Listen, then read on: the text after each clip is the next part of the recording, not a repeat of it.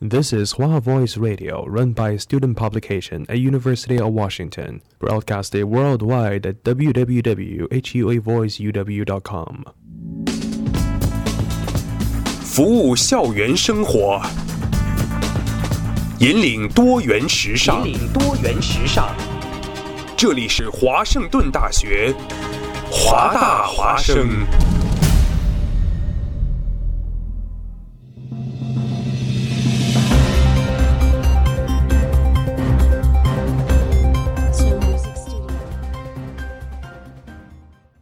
贴近生活，服务大众，包罗万象。欢迎收听本期的华大早知道。各位听众朋友们，大家好，我是主播赵嘉轩，我是主播袁一丹。节目开始之前，请允许我们向大家介绍一下华大华声的收听方式。您可以在荔枝 FM、Podcast、网易云电台以及 TuneIn Radio 收听我们的录播。你也可以关注微信公众号“华大华声”。后台搜索节目或录播来收听我们的节目。接下来您将听到的新闻有：新型冠状病毒疫情更新，萤火虫濒临灭绝，南极冰川可能导致海平面上升，HFS 即将上调住宿费，澳大利亚气象部门发布洪涝预警，以及二月九日奥斯卡颁奖信息。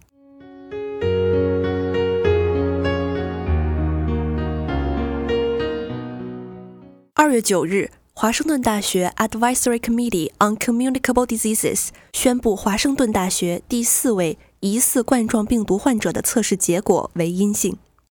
目前，校内没有任何疑似冠状病毒的病例。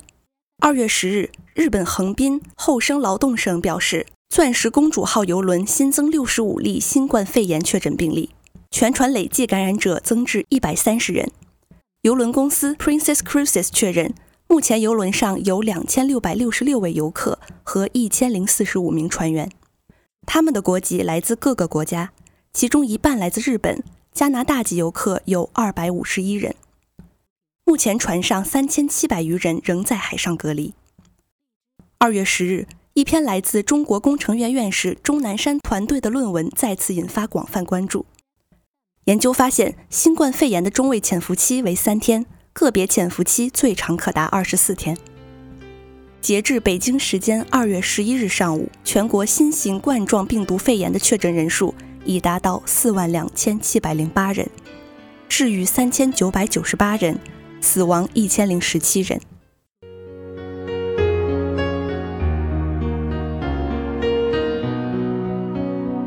根据《生物科学》杂志上的一项新研究，成千上万种萤火虫。可能因栖息地的丧失、人类使用农药和人造光而面临灭绝的危险。杂志对来自不同地理区域的相关专家进行了一次调查，以找出对萤火虫种群和物种持续性的最显著的威胁。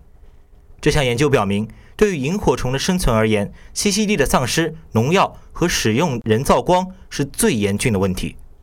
研究人员将人类使用人造光列为对萤火虫的第二大威胁。这项研究合作者阿瓦隆·欧文斯对 CNN 表示：“就像瓶瓶罐罐会吸引小孩子，萤火虫的生物发光，一种自然的发光能力，是吸引伴侣的重要因素。”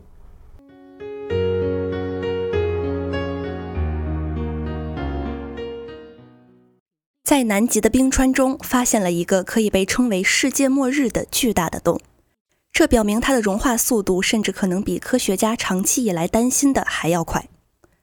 巨大的 Threat 山脊如果完全溶解，将使海平面上升两英尺，足以淹没全球主要沿海城市。现在，科学家们表示，冰川下方的空洞比以前想象的要大得多，这使其更容易崩裂。整个空洞长约六英里，深约一千英尺，这意味着将损失约一百四十亿吨的冰。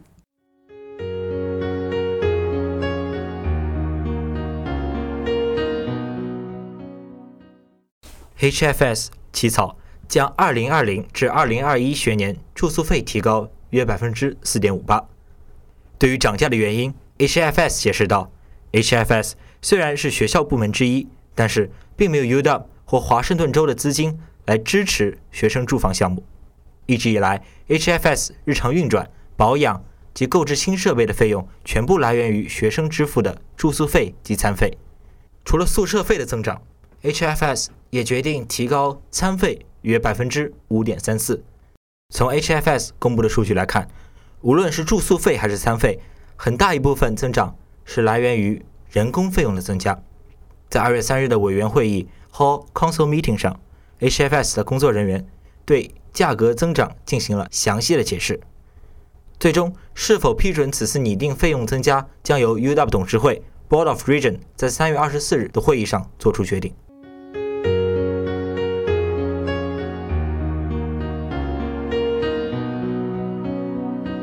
近日，澳大利亚气象部门发布预警，提醒澳大利亚东南部的新南威尔士州将面临降雨、大风及洪涝。悉尼等城市已经遭遇了洪水。悉尼在二月七日遭遇了近一年内降雨最多的一天，许多道路都被封闭了。降雨预计将持续一周。然而，本轮降雨却是消防员们的福音。暴雨已经抑制住了约三分之一的大火。在过去的三年内，新南威尔士州的大部分区域都处于干旱状态。这样的天气造成了罕见的森林大火。专家们指出，气候变化是导致这场史无前例的大火的主要原因。该州的火灾多发季节从去年九月开始，将一直持续至今年四月。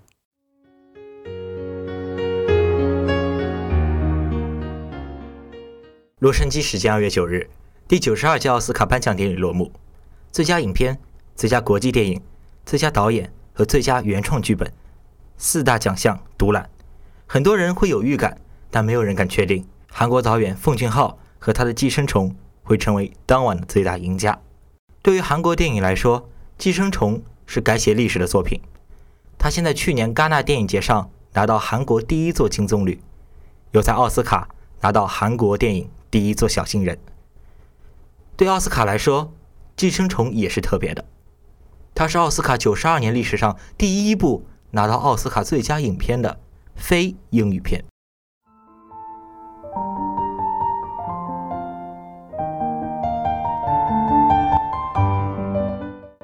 以上内容为本周的华大早知道，感谢您的收听。